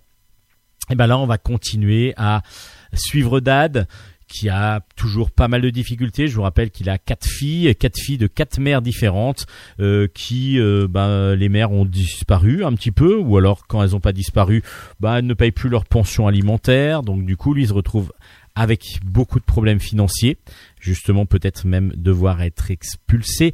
Euh, sa grande fille qui a décidé d'arrêter ses études et de, de regarder que des, des séries de dessins animés. Il y a les amours de la moyenne de la deuxième qui commence à, à, naître, à poindre, euh, lui qui ne, qui ne comprend pas toujours bien. Et voilà, donc ça reste toujours. Alors en plus, c'est lui ses problèmes de cœur aussi avec sa fameuse doctoresse qui euh, ne s'arrange pas vraiment. Euh, tout ça, ça, ça nous donne toujours une série truculente, absolument superbe, graphiquement évidemment Nob est toujours au top avec son dessin rond qui fait merveille et surtout ses couleurs qui en, embellissent absolument les planches. Et puis on a euh, vraiment une grosse empathie pour ce papa poule euh, qui, est adorable, ses, enfants qui, qui quand même euh, l'adorent et, et le remercient chaque jour malgré le fait que des fois elle soit un petit peu peste ou très très difficile. Et puis on a vraiment envie que tout aille mieux pour lui. Pour l'instant, c'est pas obligatoirement le cas et c'est pas si évident que ça. Peut-être qu'il y a, on va petit un petit espoir sur la fin regardez. Alors ce qui est très intéressant, ce sont des gags. Mais un petit peu à l'instar des nombrils, on a quand même une continuité dans le développement euh, des personnages, dans le développement psychologique des personnages en particulier. Et c'est ce que j'ai trouvé moi très agréable dans cette série, c'est que voilà, on voit le personnage qu'on a depuis le début et on le voit évoluer avec du positif, du négatif. On voit chaque petite aussi, euh, chaque enfant évoluer. C'est vraiment très très intéressant et super bien fait. Donc une série que vous, si vous ne la connaissez pas, euh, précipitez-vous et surtout faites-la lire à toute votre famille. Euh, si vous la connaissez, bah, le septième tome est, est, sorti et il est aussi bon que les autres. Donc une grosse recommandation depuis le premier tome de Bulle en stock et réécoutez l'interview de Nob. Alors il y a quelques semaines maintenant, mais vous allez sûrement le retrouver en podcast. L'interview de Nob pour le tome 6 de Dad qui nous racontait donc comment il avait créé la série. Et une autre série alors, qui finit, en tout cas la première histoire finit sur deux tomes. Ça s'appelle Zibeline. Le tome 2 s'appelle Retour à Tikiland. C'est de Régis Sautière et Godin au scénario et euh, Mohamed Awamri au dessin et c'est aux éditions Casterman. Alors c'est sorti il y a un petit moment mais j'avais pas oublié de, de, vous le présenter mais c'est si un petit peu à vrai dire. Mais c'est comme pourtant c'est une série que j'adore. C'est une série que j'ai adorée et que j'aimerais bien que vous appreniez, à connaître. C'est très original sur le départ. On va suivre donc une jeune demoiselle qui ne s'appelle pas Zibeline au départ. Il faudrait que je retrouve son prénom. C'est Tanicia. Elle s'appelle donc Tanicia. Elle a 8 ans et euh, elle est, elle- c'est une petite fille assez combative qui se qui, bat, qui se bat souvent avec son, son grand frère qui s'appelle Badou. Et elle euh, donc elle va lorsqu'elle va se promener un petit peu dans, la jungle. Alors on est, euh, c'est une petite fille africaine. On imagine qu'elle est africaine vu la situation dans laquelle elle est autour d'elle. Donc c'est plutôt la jungle et ainsi de suite. Elle va se faire capturer pour service, pour servir pardon de victime sacrifielle, sacrifielle, sacrificielle pardon, lors d'une cérémonie vaudou. Euh, elle va parvenir à s'échapper, mais elle va s'enfoncer dans le marécage et va se noyer. Enfin, en tout cas, c'est ce qu'on imagine, à part qu'elle va se réveiller euh, dans, un monde un petit peu bizarre. Donc elle a été sauvée, mais par des animaux, par des animaux, mais humanoïdes en même temps. C'est-à-dire que on a un lion, on a euh, une girafe, et puis d'autres personnages comme ça, complètement farfelus, qui vont essayer euh, de, de l'aider. Oui, il y a un crocodile aussi, une crocodile, mais ils sont tous devenus végétariens. Ils sont même pas, euh, ils sont même pas dans le, dans les, dans les, dans, les, dans les stéréotypes de, de l'animal violent. Et ils vont décider de euh, d'aider d'aider euh, donc euh, Zibeline parce qu'elle est obligée de changer de prénom dans le premier tome parce que dans ce monde-là on ne change tout le monde change de prénom donc elle va choisir Zibeline. Et donc ils vont aider Zibeline à s'en sortir donc retrouver bah, le chemin de sa maison. Ils vont aller demander ça au roi qui se trouve dans la ville et puis évidemment ça va pas bien se passer parce que du coup elle va être poursuivie avec ses nouveaux amis euh, ben, par euh, un inquisiteur, une armée de douze singes, enfin voilà, plein de euh, choses qui vont se passer. Dans ce deuxième tome, elle se réfugie dans un ancien parc d'attractions, mais peut-être que c'est là qu'elle va trouver la clé pour rentrer chez elle. Alors entre fantastique, fabuleux euh, et, et plein d'autres choses imaginaires, on a plein plein de définitions de cette de cette de cette série d'albums qui sont vraiment sublimes. Sublimes parce qu'on a un dessin déjà de Mohamed Aouamri mais vraiment ravissant. Un dessin rond beau poétique par moment avec des personnages euh, vraiment drôles vraiment drôles très cartoon et c'est c'est superbe c'est superbe. Euh, le dessin lui-même déjà rien que les planches bah on a dans un ravissement. Et puis l'originalité du scénario, même si le, départ dans un monde entre guillemets imaginaire, on sait pas trop, ben voilà, je vous en dis pas trop non plus, euh, va nous surprendre au départ et puis ben on va être tellement bien dedans avec tellement de choses à découvrir que voilà, bah ça ça nous convient euh, grandement et je trouve que le scénario est super bien mené. Donc Zibeline tome 2, retour à Tikiland, c'est un très très bon une très très bonne série donc un deuxième tome qui clôt une première histoire. Je ne sais pas s'il va y en avoir d'autres, euh, on verra. On verra, mais c'est super bien fait, c'est magnifique, c'est génial, c'est chez Casterman et c'est une grosse recommandation de Bulle en stock. Vraiment, un gros gros coup de cœur, comme euh, ben, il y en a euh, de temps en temps, et ben, celui-là en est. Et puis pour finir, avant les cadeaux de Noël, va-t-on dire, il y a Max Lermenier et Éric Liberge qui euh, nous conte euh, l'histoire de l'homme qui a séduit le soleil. C'est dans la collection Pépites de chez Jungle, qui sont une adaptation de romans jeunesse euh, en bande dessinée. Et du coup, c'est aux éditions Jungle, parce que c'est dans la collection Pépites de Jungle. Donc c'est chez Jungle. Voilà. Max Lermenier donc nous a décidé depuis, enfin dans cette collection-là, de- d'adapter beaucoup de d'histoires pour jeunesse. Il y avait eu par exemple la, rivière à l'envers. Et puis euh, là, on est donc avec euh, un jeune homme qui s'appelle Gabriel. On est à l'époque des Lumières, on est à l'époque donc de Molière. Molière, je vais vous le dire tout de suite pourquoi. Et Gabriel, lui, il est euh, plutôt misérable, il vit dans la pauvreté. Euh, il va sur les tous les jours, il, essaye de trouver un peu à manger, Euh, et pour ça, il va retrouver donc, euh, il va aller sur le Pont Neuf, le Pont Neuf à Paris. Donc du coup, on est à Paris. Et il va euh, faire un petit peu de le saltimbanque. Il va essayer de gagner quelques pièces en, en, en improvisant des scènes de comédia dell'arte euh, pour gagner un peu de quoi se nourrir. Et puis là, un jour, on va découvrir Molière. Molière qui va, euh, qui est en train de l'observer et qui va décider, qui va décider de l'engager en tant que, pour l'instant, assistant pour allumer les chandelles et les éteindre lors des différents actes, euh, pour rallumer aussi, pour changer les chandelles lorsque euh, les scènes sont finies ou qu'elles sont qu'elles commencent à, périr. Les chandelles évidemment.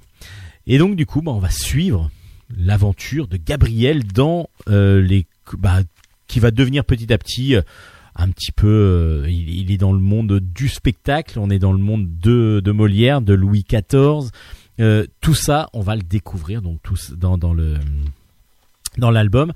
Donc on est dans quelque chose d'assez historique euh, avec un dessin de Liberge, donc euh, semi-réaliste vraiment qui fonctionne super bien, même peut-être plus réaliste que semi-réaliste et qui fonctionne très bien pour l'univers et ce qui est assez original pour un, album plutôt jeunesse. Justement on est euh, quand même sur quelque chose. Alors on est collégien quand même hein, dans cet album parce qu'on va quand même suivre toute cette histoire euh, lors de l'époque de Louis XIV donc on a quand même un côté historique assez important. Et puis on va donc suivre l'histoire de Gabriel euh, qui va nous entraîner comme ça dans les coulisses du spectacle de l'époque. Et c'est très intéressant parce que justement, on va euh, pouvoir comprendre un petit peu euh, qui était Molière, comment travailler sa troupe, et puis les relations qu'il pouvait y avoir entre le roi et puis euh, et puis on va avoir aussi tout un complot politique autour du roi avec Fouquet qui veut devenir plus fort que le roi, va-t-on dire, donc en, faisant des grands spectacles et en essayant de concurrencer le roi. C'est très très intéressant euh, de ce côté-là. Donc du coup, on a quand même un côté historique qui demande donc un peu plus de, connaissances peut-être aux, jeunes lecteurs. Donc on est sur quelque chose d'un peu plus euh, collégien, ouais, on va dire quatrième, troisième ou cinquième, quatrième, troisième, euh, plutôt que fin de fin de fin de primaire. On est quand même sur un album, cette fois-ci dans cette collection Pépite, où la difficulté va être un peu plus grande peut-être pour la lecture, mais en tout cas, ça, c'est vraiment très agréable à lire. Et puis je trouve que la collection en elle-même a vraiment une belle gueule parce que en plus on a un, marque-page en, en tissu à chaque fois pour chaque album. Vraiment la collection est très très belle avec des petites enluminures, etc. pour euh, pour pour voilà, c'est gaufré pour certains albums. Enfin voilà, c'est vraiment très très beau. L'homme qui a séduit le soleil, euh, c'est donc une nouvelle adaptation d'un roman jeunesse euh, aux éditions Pépite de chez Jungle. Et allez voir cette cette collection. Vraiment, c'est une très très belle collection de livres, de bandes dessinées, d'adaptations plutôt pour la jeunesse. Et c'est super beau. Seems Allez,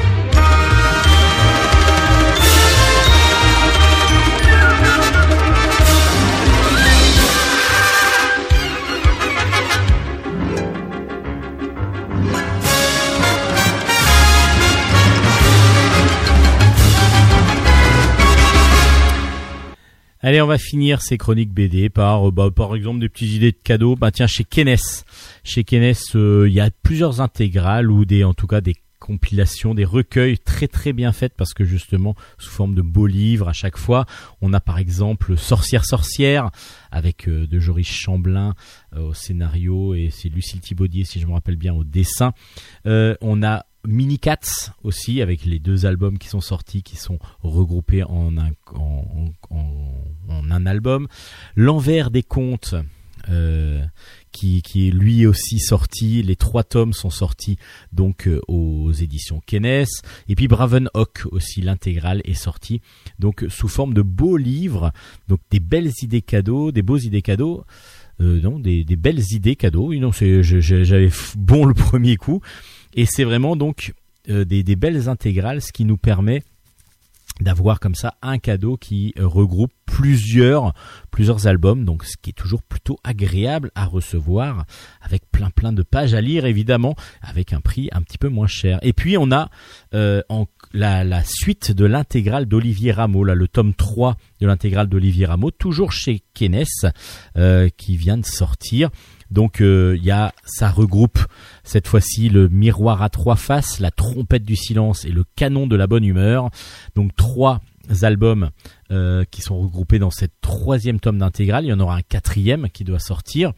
Euh, je vous rappelle rapidement, Olivier Rameau, c'est un clerc de notaire qui est accompagné toujours de son acolyte euh, Monsieur Pertinent, qui arrive donc euh, grâce à un tramway magique, ils doivent euh, régler un problème qui arrivait à Rêve Rose.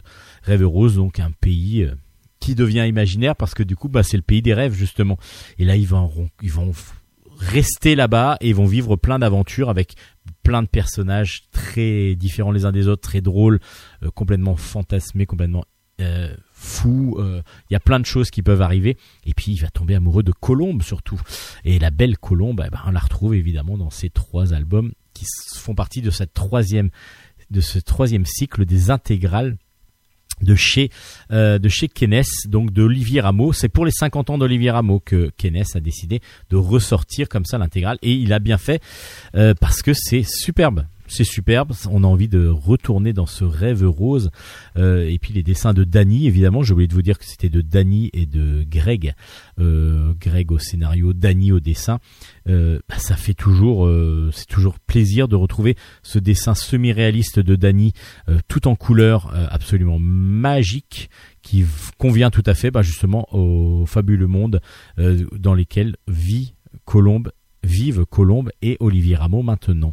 Donc ça s'appelle Olivier Rameau, l'intégrale tome 3 est sorti aux éditions Kennes et Pipin. Si vous voulez retrouver encore du Danny, il avait fait Ça vous intéresse Ce sont des histoires un petit peu coquines euh, de Danny. Euh, ben, il y a l'intégrale qui est sortie aussi chez Joker. Donc du coup, euh, beaucoup beaucoup de d'ouvrages. Euh, il doit y en avoir 6 ou 7 en un seul tome. Là, c'est plutôt adulte.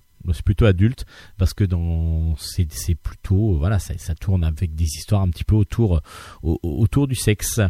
Euh, donc voilà, c'est donc aux éditions Joker. Donc Kennes et Joker nous offrent beaucoup beaucoup de sorties en cette période de Noël. Et donc vous pouvez trouver tous ces albums évidemment chez votre libraire préféré. Euh, Il y a aussi Esprit et créatures du Japon. Euh, c'est de Lafcadio Hirn, donc c'est tiré d'un, ce sont des légendes des- d'esprits et de créatures du Japon, et c'est surtout enluminé, mis en lumière et absolument magnifiquement par Benjamin Lacombe, euh, qui nous avait déjà euh, offert un créature, histoire de fantôme du Japon plutôt, ça s'appelait pas créature justement, histoire de fantôme du Japon, et dans la même collection donc Métamorphose de chez Soleil sort donc Esprit et créature du Japon. Alors on est sur des récits beaucoup plus tournés autour cette fois-ci euh, donc euh, et des yokai qui sont les esprits euh, de japonais qui, vivent en fin de compte dans chaque objet, qui vivent dans chaque alors déjà il y a Hélène qui vous en a déjà un petit peu parlé et puis qui vivent dans, chaque euh, dans chaque univers aussi donc euh, dans la nature. Alors il y a des esprits, il y a des yokai gentils, des yokai méchants et en fin de compte tout objet, tout tout tout tout être humain, tout être vivant comme les arbres, comme les fleurs euh, abrite un yokai du coup. Donc euh, du coup les yokai on les découvre. Donc là, il y a des histoires de yokai, mais aussi euh, d'autres esprits et créatures, donc du Japon, dont le titre. Donc on va avoir à chaque fois un petit récit et à chaque fois, évidemment, des dessins qui va aller en corrélation. Donc le style graphique que utilise euh, Benjamin Lacombe à chaque fois pour chaque récit ben, va être adapté en fonction du récit. C'est sublime. C'est sublime, ce sont des très très beaux albums, euh, pas excessifs en plus, et donc du coup c'est vraiment des beaux albums à offrir pour les fêtes de Noël, pour ceux qui aiment justement les contes et légendes. En plus, c'est des choses assez originales, c'est des choses qu'on n'a pas obligatoirement lu beaucoup.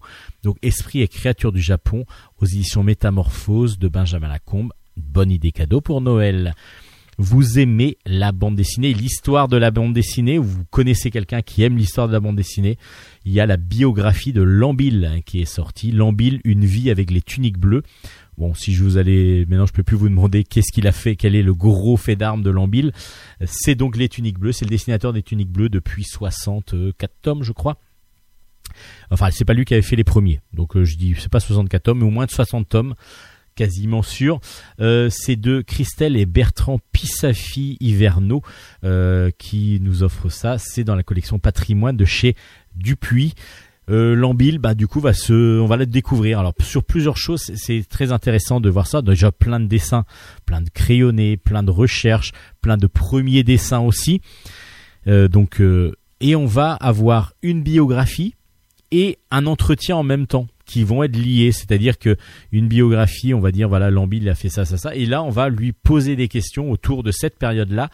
Ce qui fait que le découpage, ce n'est pas juste une discussion ou juste une biographie, on est vraiment sur une alternance entre les deux styles et c'est très très agréable à lire. Évidemment, il y a c'est une mine d'or si vous aimez cet auteur. Et rien que la couverture déjà bah, en couleur directe, ça donne envie juste de voir des originaux de de, de, Lambil et des tuniques bleues comme ça en couleur directe. Il y en a quelques-uns dans l'album et on aimerait vraiment les, avoir en face de nous pour pouvoir les admirer. C'est sublime. Les couleurs et tout ça sont, magnifiques. Et puis de toute façon, le trait de Lambil, euh, voilà, est, reconnaissable parmi beaucoup. Euh, et les tuniques bleues surtout sont inséparables de leur dessinateur actuel qui, malgré le fait qu'il y a une nouvelle équipe, je vous l'avais présenté il y a quelques semaines, euh, donc Munuera et Beka qui font de nouveau des scénarios, enfin Beka au scénario et Munuera au dessin, avec une bonne reprise. Moi j'avais beaucoup beaucoup apprécié la reprise de la série. Alors c'est pas une reprise totale parce que Lambil va continuer, mais il va y avoir une alternance d'équipes apparemment entre euh, donc Lambil et Covin et Beka et Munuera.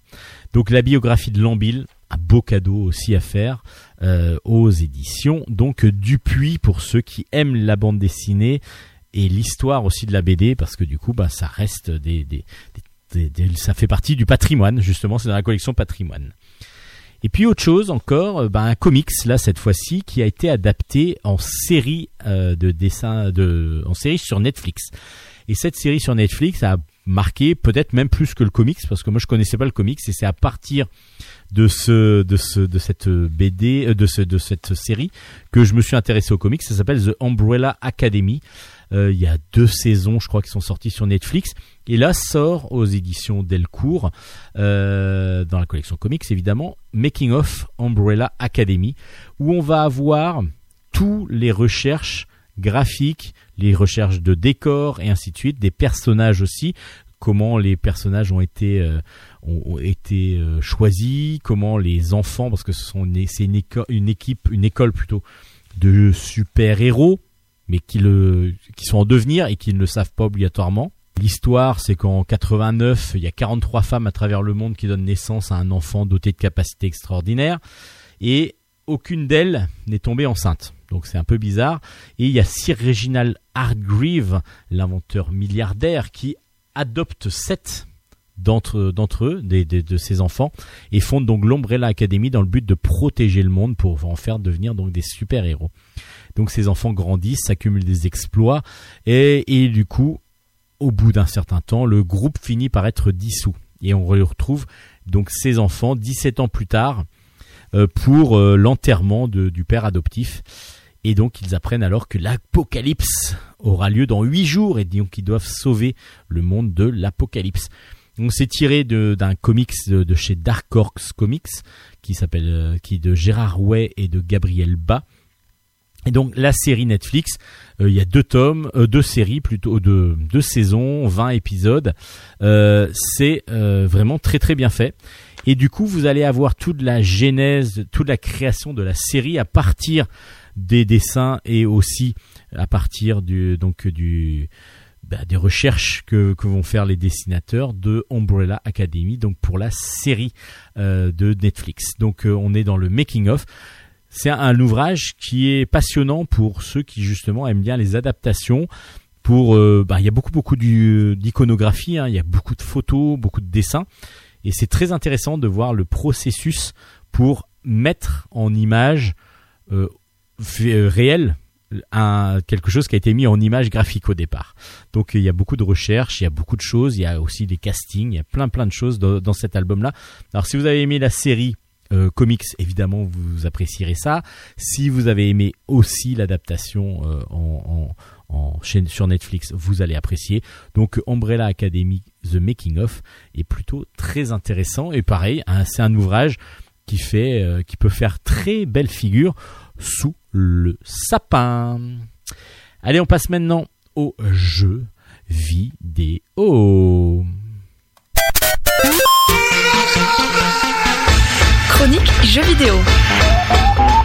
Je vais donc vous parler d'un jeu aujourd'hui, d'un retour, un retour, le retour d'un héros euh, sur PlayStation. Là, on est sur PlayStation 4 et sur PlayStation 5. C'est le retour de Sackboy. Sackboy, c'est euh, le, le héros de Little Big Planet. Little Big Planet, qui était un jeu euh, qui est sorti sur PS3, si je me rappelle bien, le premier. Et euh, du coup, qui faisait, bah, on devait créer donc grâce à ce petit personnage qui était fait de laine, c'est une petite poupée en peluche en fin de compte, euh, qui euh, qui devait créer tout un univers que l'on pouvait après partager avec d'autres. Euh, là, Sackboy revient avec Sackboy A Big Adventure. Euh, ben, c'est donc disponible sur PS4, PS5. C'est développé par Sumo Digital pour PlayStation et c'est un Peggy 7. Donc c'est vraiment un jeu familial. Et justement, bah, pour la sortie de la PS5, il fallait bien un des héros iconiques. Euh, Il y en a un que, que je vous présenterai la semaine prochaine, que qu'on connaît déjà. Et lui, bah, Sackboy est de retour. Le gros gros le gros kiff qu'on a eu avec tous les Little Big Adventure. Il y en a eu trois quand même. Euh, Little Big Planet, pardon, pas Little Big Adventure, Little Big Planet. Et donc du coup, on se retrouve avec de nouveau notre Sackboy euh, que l'on va donc euh, cette fois-ci aller, qui va faire une grande aventure à travers six mondes. Vous allez devoir récupérer des bulles de rêve pour contrer les cauchemars de Vex. Parce qu'en effet, on se retrouve donc dans un village peuplé de sacripants, donc des personnages de Little Big Planet. Ce village se nomme Patchwork Monde. Et puis euh, tout est tout tout ce tout le tout ce petit monde va être perturbé par Vex, l'antagoniste de Sackboy, celui qu'on connaît déjà depuis longtemps. Il se nourrit des cauchemars des gens et donc évidemment euh, Sackboy va devoir récupérer des boules de rêve, des bulles de rêve.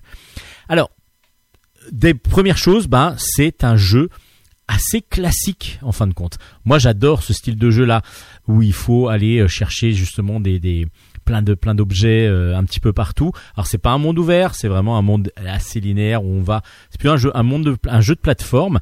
On va avoir plein de choses à faire évidemment pour récupérer. Il va falloir être assez adroit. C'est pas si évident que ça sur certains niveaux.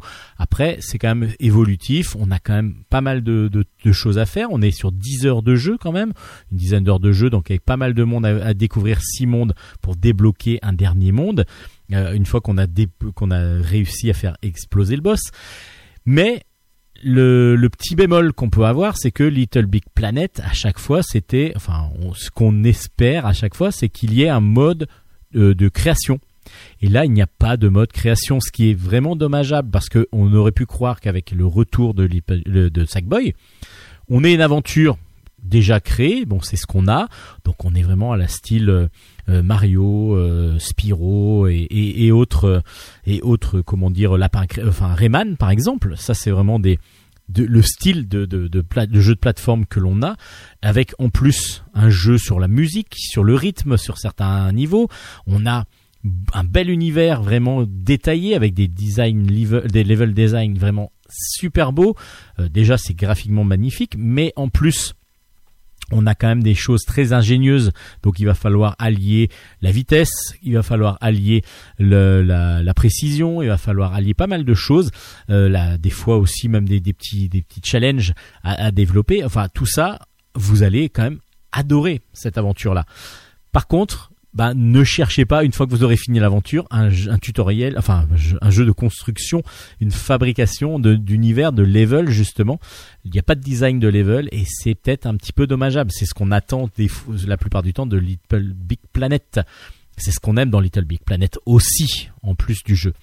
Donc euh, on a une dizaine d'heures de jeu, donc c'est vraiment très très agréable à jouer. Alors, il existe sur PS4 et il existe sur PS5. Alors sur PS5, il est assez cher, euh, parce que les jeux sont à 70 euros quand même. Euh, et peut-être que, alors moi je l'ai testé sur PS4. Moi graphiquement, bah, c'est le top de la PS4. On est vraiment sur quelque chose de magnifique. Et sur PS5, en voyant un petit peu les critiques, bah beaucoup de, alors c'est du 4K 60 FPS, c'est très beau, c'est très fluide, comme sur la version PS4. Évidemment, l'image est encore plus belle, évidemment sur PS5. La direction arti- artistique est très très belle. Par contre, euh, ce qu'on peut reprocher, peut-être que c'est les 70 euros pour PS5 euh, pour une dizaine d'heures de jeu. Ça fait très cher quand même l'heure, euh, surtout si euh, on, est euh, sur quelque chose de il n'y a pas vraiment de gros challenge. On est sur quelque chose qui va vraiment être familial, donc ça peut être vraiment le premier jeu familial de la PS5 comme on en a déjà sur PS4. Mais il est vrai que PlayStation n'est pas, c'est pas obligatoirement, on est quand même sur des jeux plutôt ado-adultes la plupart du temps, et des jeux familiaux, il y en a pas tant que ça, il y en a quelques-uns quand même évidemment. Mais ce jeu-là, c'est vraiment un jeu qui va plaire à tout le monde, des belles musiques, des beaux graphismes, vraiment un univers euh, magique un petit peu qui fonctionne superbement bien. Donc Sackboy euh, Big Adventure va être très beau pour la famille, va être très agréable en famille, donc c'est vraiment le cadeau de Noël que vous ayez PS4 ou PS5, un cadeau de Noël familial qui fera plaisir à tout le monde, que tout le monde puisse utiliser sa PlayStation. Après, bah, on peut avoir des petits bémols pour le mode construction, par exemple, qu'il n'y aura pas donc dans cette aventure, en espérant qu'il le prochain Little Big Planet euh, euh, rajoute, en fin de compte, ce mode challenge de création qu'en plus on puisse partager avec les autres. C'est vraiment plutôt agréable. Donc ça s'appelle euh, Little Big euh, non Sackboy A Big Adventure donc Sackboy étant le personnage emblématique de Little Big Planet. C'est sur PS4 PS5 c'est un Peggy un Peggy 7 et c'est moi j'ai trouvé ça très bon parce que j'adore ce style de jeu. Après euh, bah, c'est très familial donc euh, c'est vraiment le premier gros jeu familial de PS5 régalez-vous ça va quand même être très très bon et puis en plus tous les textures etc sont magnifiques donc ça donne envie de vivre là-dedans. C'est très beau. C'est donc euh, Sackboy A Big Adventure sur PS4 et PS5